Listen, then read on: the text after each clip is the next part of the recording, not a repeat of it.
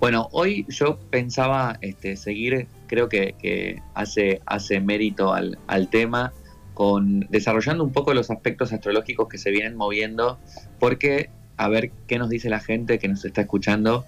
Es una temporada bastante intensa, bastante complicada con las, las tensiones que hay en el cielo eh, no sé cómo lo estarán viviendo, me gustaría que me vayan contando cómo están viviendo estas últimas dos o tres semanas la gente, que nos escriba, que nos mande un mensajito, cómo lo sienten, qué dos o tres palabras eh, utilizan para describir estas semanas. Eh, pero generalmente esta movida que se está llevando a cabo a nivel energético, a nivel personal y por supuesto a nivel colectivo, tiene que ver con la temporada de eclipses. ¿no? Cada año tenemos dos temporadas de eclipse al año, en donde siempre, en cada una de esas temporadas de eclipses, tenemos un eclipse de sol y un eclipse de luna. Eh, este sábado, 30 de abril, va a ser el primer eclipse de la primera temporada de eclipses de este año, que va a ser un eclipse parcial de sol en Tauro, y cada vez que hay un eclipse de sol se da con una luna nueva. Es decir, la luna nueva va a estar pasando este, por Tauro y el eclipse de sol parcial va a ser también en Tauro porque estamos, inauguramos el martes pasado la temporada Tauro de este año. Y, bueno, y con respecto a, los movimientos que proponen los eclipses, eh, es importante que compañeros y compañeras que están ahí escuchándome estén atentos y atentas a qué cosas se empezaron a, caer, ¿no? Se empezaron a ir de nuestras vidas. Porque los eclipses eh, inevitablemente marcan periodos de tiempo eh, en donde nos proponen renovación. Antiguamente se creía que los eclipses eran eh, malos, ¿no? Y que pasaban cosas muy malas y que había que resguardarse y que había que quedarse dentro de casa este, porque era malo de alguna manera eh, atravesar esa temporada, pero en realidad tenía que ver también con los, las adjudicaciones simbólicas que se le hacían al Sol y a la Luna. Para muchas culturas la luna tenía que ver con, eh, lo femenino, con la mujer, por el tema de los ciclos, de, la marea, del control de los fluidos corporales, de la emocionalidad, de la sensibilidad. Y en algunas culturas, este, que la luna se anteponga al sol, que el sol era lo masculino, este, era algo negativo, ¿no? Eh, haciendo también referencia al machismo que, hay en, algunas culturas todavía, bueno, y que, y que todavía en, en, la cultura occidental se nota y se, y se ve y se percibe y se vive mucho, eh, pero con las investigaciones de astrólogos y astrólogas actuales, ¿no? que ya, digamos, desarmaron un poco la idea mitológica de la astrología y empezaron a hablar más bien de energías disponibles para tener en cuenta, nos dimos cuenta que un eclipse no tiene que ver con nada malo y tampoco tiene que ver eh, con algo malo que la la energía femenina no atraviese eh, la energía masculina. En realidad el eclipse también para algunas culturas era como un matrimonio entre la luna y el sol eh, y, para otras culturas, como por ejemplo la hebrea, la judía, la, temporada de eclipse son temporadas de subrayar, de subrayado, de marcar con rojo en el calendario, de marcar con rojo nuestra vida, no como algo malo, sino hay que poner atención en estas temporadas. Hay que subrayar las cuestiones que están sucediendo en estas temporadas, porque suelen ser cuestiones que verdaderamente inician cambios profundos en nuestra vida. Y por eso también los movimientos son profundos, sobre todo si venimos guardando basura abajo de la alfombra, basura emocional, basura psicológica, basura material también, deudas, cosas que no queremos pagar, que no queremos afrontar, este, basuras físicas, ¿no? Cuando no nos estamos cuidando el cuerpo como tenemos que cuidarnos. Y esta temporada de eclipses, todas esas cositas empiezan a pulsar, a presionar, casi más desde adentro que desde afuera, aunque muchas personas, dependiendo de dónde tengan su zona Tauro en la carta, van a sentir esa presión externa desde afuera, para que justamente le pongamos atención ahí, ¿no? El sol va a estar alumbrando la otra cara de la luna el día del eclipse. Y esto no es, Manu, que el día del eclipse es el que va a pasar todo esto que les estoy contando. Ya está sucediendo, va a estar sucediendo porque abre una ventana de seis meses en donde tenemos que empezar a poner atención en esas movidas. Bien, voy con dos, mensajes, repito el teléfono 2923 41 38 80 para responder lo que preguntaba Gaby. Dice, buenos días, soy Estela, eh, los escucho todos los lunes, siento que desde hace varias semanas eh, estoy como cansada durante todo el día y un poco aburrida, entre paréntesis, dice, eh, y no entiendo el, el por qué bien, dice uno de los mensajes. Bueno, muy bien. Ahora, ahora hablamos un poquito de eso. Bien. ¿Y el otro? El otro dice, ya no quiero jugar más eh, al Stellium en Pisces, querido Gaby, ni a los eclipses ni a Mercurio Retro. Bueno, ahora vamos a hablar también un poquito de la, de la energía de los Stellium. Eh, bueno, y fíjense qué curiosa esta, esta analogía, que como, como ustedes saben también trabajo con el tarot y la cartomancia y un montón de otras cosas. Nos escribe Estela y después nos hablan del Stellium. ¿Vieron? Ahí la, la correspondencia sonora que hay en esas dos palabras, así que por alguna razón aparece hoy esta, esta palabra y hablaremos un poquito de eso. Eh, bueno, con respecto al cansancio, inevitablemente no revisar los niveles de energía eh, en nuestro cuerpo, en nuestra mente, en nuestro corazón, es un trabajo que nos hemos olvidado durante muchísimos, muchísimos años. Ahora mismo, eh, sobre todo desde la revolución industrial, y desde el auge del capitalismo, desde que comenzó el auge del capitalismo, porque hay que ser productivos, señoras y señores, hay que laburar, hay que trabajar, no se puede descansar, no, no se puede este, quedarte un día en tu casa para llorar, no te puedes quedar un día en tu casa para, para descansar porque estás muy cansado, este, no podés dejar de trabajar si sos amo de casa, si sos ama de casa, un día este, porque tenés que hacer, porque tenés que limpiar, porque tenés que ordenar. Entonces venimos en una, en una desde hace muchos años en una idea de que hay que ser productivos, de que hay que estar listos para trabajar, y de pronto los niveles de energía están muy bajos. Y los niveles de energía bajos generan este, elevado cortisol en el cuerpo, generan ansiedad, generan tristeza, generan enfermedades físicas, enfermedades psicológicas, malestar emocional. Entonces, si esta persona que nos está comentando, ¿no? que lleva varias semanas muy cansada, empezar a ver, a registrar, llevar un cuaderno o, en, el mismo teléfono celular, que en la parte de notas, bueno, ¿qué hice hoy? ¿O qué voy haciendo todos los días? ¿Estoy durmiendo este, entre 7 y 9 horas todos los días? ¿no? Como para saber si estoy descansando bien. ¿Me estoy alimentando bien? ¿Estoy saliendo a caminar, haciendo ejercicio, respirando bien? Eh, ¿Estoy tomando sol 10 minutos, 15 minutos al día. Entonces, empezar a registrar qué cosas son las que me hacen generar ese tipo de cansancio o hacer sentir eh, de esa manera. ¿no? Yo, por ejemplo, les voy a poner algo que es mío, que es práctico, que lo estuve identificando estos últimos dos o tres años, que es cuando más empecé a tomar conciencia de la alimentación. Y cosas que a mí me cansan mucho, por ejemplo, son las harinas y el azúcar yo el día que como harinas o el día que como azúcar, estoy mucho más cansado, pero muchísimo, que un día que no consumo azúcar o harinas. Por ejemplo, no todos los cuerpos son iguales, no todas las personas funcionan igual frente a las cosas que consumen, pero entonces, ¿qué hago? Si yo veo que estoy 3, 4, 5 días cansado, miro, ah, estoy comiendo harinas como loco, estoy comiendo azúcar como loco, empiezo a dejar otra vez, vuelve la energía. Por ejemplo, es ¿eh? un ejemplo mínimo. No estoy mm. durmiendo bien, vale, voy a tratar de dormir una siesta.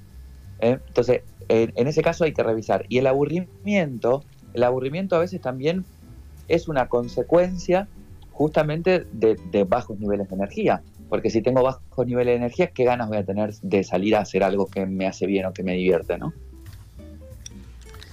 Ahí está, entonces, un poco... Eh, este, hay que, pensarlo, ¿no? decir, bueno, de dónde puede venir y, las cosas que en este caso sabemos que nos hacen mal, eh, podemos evitarlas.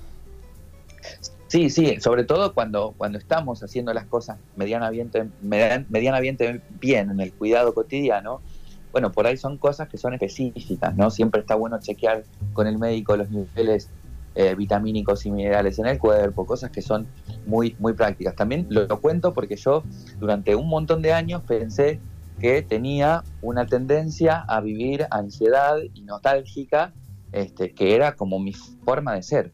Y resulta que el problema era que estaba comiendo mal. Resulta que el problema era que me faltaban un montón de vitaminas y que me faltaba tomar sol, me faltaba ejercitar y de pronto empezar a hacerlo me cambió la calidad de vida, pero muchísimo, ¿no? Fue como un antes y un después, y por eso también predico un poco de esto que, estoy comentando. También, bueno, los niveles de alcohol, el tabaco, ¿no? Cosas que uno poco a poco tiene que empezar a, medir de otras maneras y, y, ver de qué manera también consume, por ejemplo, pantallas de televisión, las pantallas del teléfono, ¿no? Darse tiempo de descansar de esas cosas. Un ayuno de dopamina es buenísimo para cuando estamos aburridos y aburridas, donde temporadas, temporadas largas. El ayuno de dopamina es no consumir cosas que nos estimulen la mente como em, de manera inmediata, ¿no? Como son las notificaciones del teléfono, el internet, las películas, las series. Entonces dejar las pantallas este, dos, tres, cuatro días y volver un poco a lo cotidiano, a cocinarse, a este, plantar, a arreglar el jardín, a salir a caminar, es un buen, un buen estímulo también. Em, después me hablaban ahí de un stellium, que creo que lo he nombrado en algún otro programa, y el stellium es cuando en la carta natal, en la carta natal, hay una acumulación de planetas o de cuerpos celestes o de puntos matemáticos en una zona de la carta. ¿No? Por ejemplo, este, nos han escrito ahora sobre un stellium en Pisces. Eh, significa que esta persona tiene muchísimos planetas o puntos matemáticos o cuerpos celestes en esa zona de su carta astral. En este momento en el cielo, por ejemplo, con el eclipse, la luna nueva, Urano en Tauro. También tenemos una acumulación de eventos astrológicos que están sucediendo en la zona Tauro de nuestra carta, que el martes pasado hablamos un poco de eso. Porque Tauro es el granjero, es el signo que nos hace replantear qué cosas nos están haciendo producir, qué cosas nos hacen sentir este valor, cómo estamos utilizando nuestras finanzas, cómo estamos utilizando o administrando justamente lo que comentaban antes, nuestra energía diaria, cómo estamos administrando nuestra atención. Y el eclipse justamente viene a mostrar de una manera eh, bastante clara cuáles son las cosas que no estamos haciendo bien, de qué manera estamos administrando mal nuestra energía, este, cuáles son las cosas que tenemos que cambiar y además de esa presión ¿no? para, para generar el cambio, para impulsar el cambio, muchas cosas son inevitables. ¿no? Un eclipse no lo puedo evitar, sucede.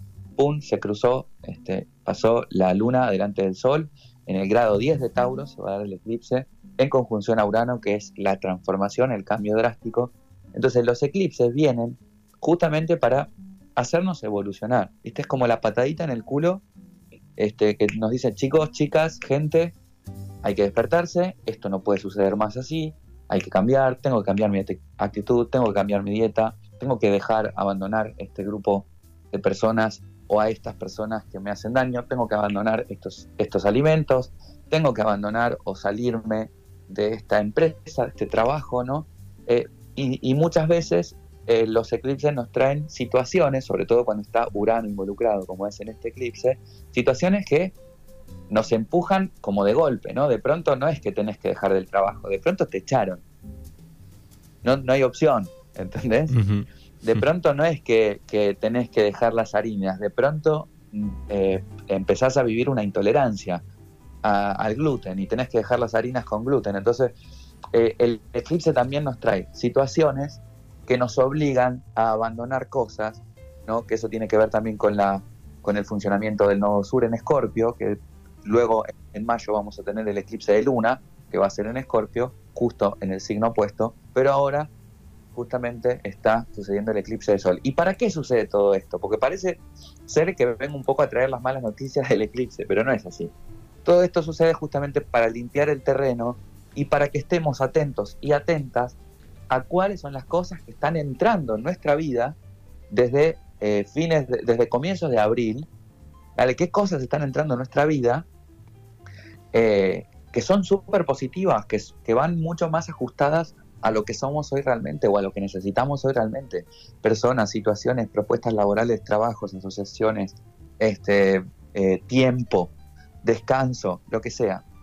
Entonces, cuando eliminamos lo que no funciona, Primero tenemos que verlo, iluminar para eliminar, ¿no? Este, lo vemos, eclipse de sol en luna, alumbra la otra cara de la luna, veo cosas que no vi, veo cosas que estaban abajo de la alfombra, luego elimino, ¿no? Para dejar entrar lo que verdaderamente es positivo, lo que verdaderamente funciona en mi vida o necesito que funcione. Una cosa eh, importante. El lunes pasado les hablaba de cómo eh, calcular la carta astral, la carta natal, eh, para las personas que no conocen su carta. ¿Mm? Entonces, vuelvo a repetir eso muy rápido para que las personas puedan observar en qué zona de su carta se da este, la, mm, el eclipse y puedan escuchar el programa del lunes pasado para revisar también cuál es la zona Tauro. Entonces, carta-natal.es, www.carta-natal.es o www.grupovenus.com, cualquiera de las dos páginas está bien, si no ponen en Google calcula carta natal y te van a salir un montón de páginas, ingresás fecha de nacimiento, hora de nacimiento y lugar de nacimiento. Y te va a salir un dibujito, un círculo con un montón de simbolitos cruzados, tachados, y este, relacionados entre sí, incluso en Grupo Venus la carta astral va acompañada de un informe automático que hace el algoritmo la página sobre tu carta astral y natal. Pero entonces en ese dibujo, en ese círculo, que es este, la rueda zodiacal, vamos a buscar la zona Tauro de nuestra carta, que es decir, dónde está ubicado el simbolito de Tauro, que es un círculo con cuernitos como una cabeza de toro, porque ahí es donde se va a estar dando estos cambios inminentes que propone el eclipse, ¿no? Ahí es donde se van a estar dando esta iluminación de cosas para este, empujarnos a la evolución. En, mi caso, por ejemplo, yo tengo a Tauro en casa 3 porque soy ascendente Pisces, entonces este, los temas que se van a estar moviendo en mi vida, ¿no? cosas que tengo que abandonar, que tengo que cambiar para dejar entrar lo nuevo, tiene que ver con la razón, el pensamiento, la comunicación, la utilización de las palabras, el ambiente circundante, este, los vecinos, cosas así. Muy bien. Eh, entonces, mirando, mirando la zona de nuestra carta, sabemos en qué punto nos está afectando el eclipse y no desesperemos, no tratemos de sostenernos ante estos cambios, eh, porque los eclipses, habíamos hablado un poquito en otro momento también, alteran muchísimo este, la energía del planeta, la energía de los animales, los seres vivos, las mareas, las plantas. De hecho, si, si analizamos el comportamiento de este, los animales que, que podemos observar eh, vamos a ver que van a estar alterados estas semanitas, eh, incluso muchos animales también con problemas este, físicos, enferman y esas cosas, eh, porque bueno, estamos transitando, digamos, un, un evento de energía extraordinario que no se da todos los días, así que ese era un poco lo sobre lo que quería comentar. Muy bien. Bueno, las diez y media de la mañana, Gaby Lumier, redes sociales para que puedan contactarse contigo o seguirte. Vale, para contactarse conmigo es arroba lumiere tarot art en Instagram, también me pueden encontrar igual en Facebook o en YouTube, Lumiere Tarot Art. No tengan miedo de escribirme, mándenme un mensaje, pídanme cosas, pregúntenme, eh, decime, Gaby, vamos a hablar de fantasmas, vamos a hablar de energía, vamos a hablar de karma, vamos a hablar de otras vidas. Pregúntenme cosas este, que se les ocurren, si tienen curiosidades sobre todos estos temas, y yo prometo que conforme vayamos avanzando los lunes los vamos a abordar, este, porque se vuelve también más estimulante, ¿no? Cuando viene alguien a, decirte, che, mira, vos sabes que siempre estuve pensando en esto eh, y nunca, nunca investigué o nunca profundicé. Así que nada, este, están abiertas las redes, escríbanos. Y em, qué más quería comentar. Bueno, y a no desesperar en esta temporada, ¿no? Es, es eso, sostenernos, sostenernos que los cambios que se vienen son buenos y después a partir del primero de mayo van a notar una gran aceleración en todas aquellas, aquellas cosas que este, empecemos a, cambiar y a sembrar y que por ahí estuvieron estancadas el, el tiempo anterior. Muy bien, Gabriel Lumier con Astrología y Tarot aquí en Mañanas Urbanas, comienzo de semana. Abrazo enorme y recuerden qué cosa, Gaby. Recordemos que la magia más poderosa es hacer lo que sabemos que tenemos que hacer.